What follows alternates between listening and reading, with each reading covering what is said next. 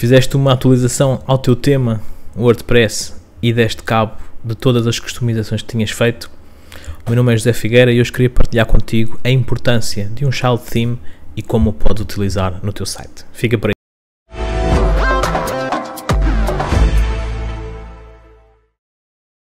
Então o que é isto do child theme? Okay? O child theme é um mecanismo do WordPress que nos permite ter um tema igual, ou que neste caso que herda do tema principal, mas que está numa pastinha à parte sobre o qual nós podemos fazer todas as customizações que necessitemos, ok?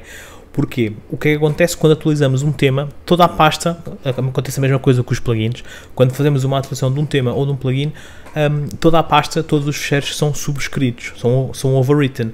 Então, tudo aquilo que nós mexemos, seja a nível de CSS, a nível de JavaScript, uh, vão, vão, vão, vão ser subscritos, ok? E vamos perder toda essa informação, todas essas horas de trabalho árduo a customizar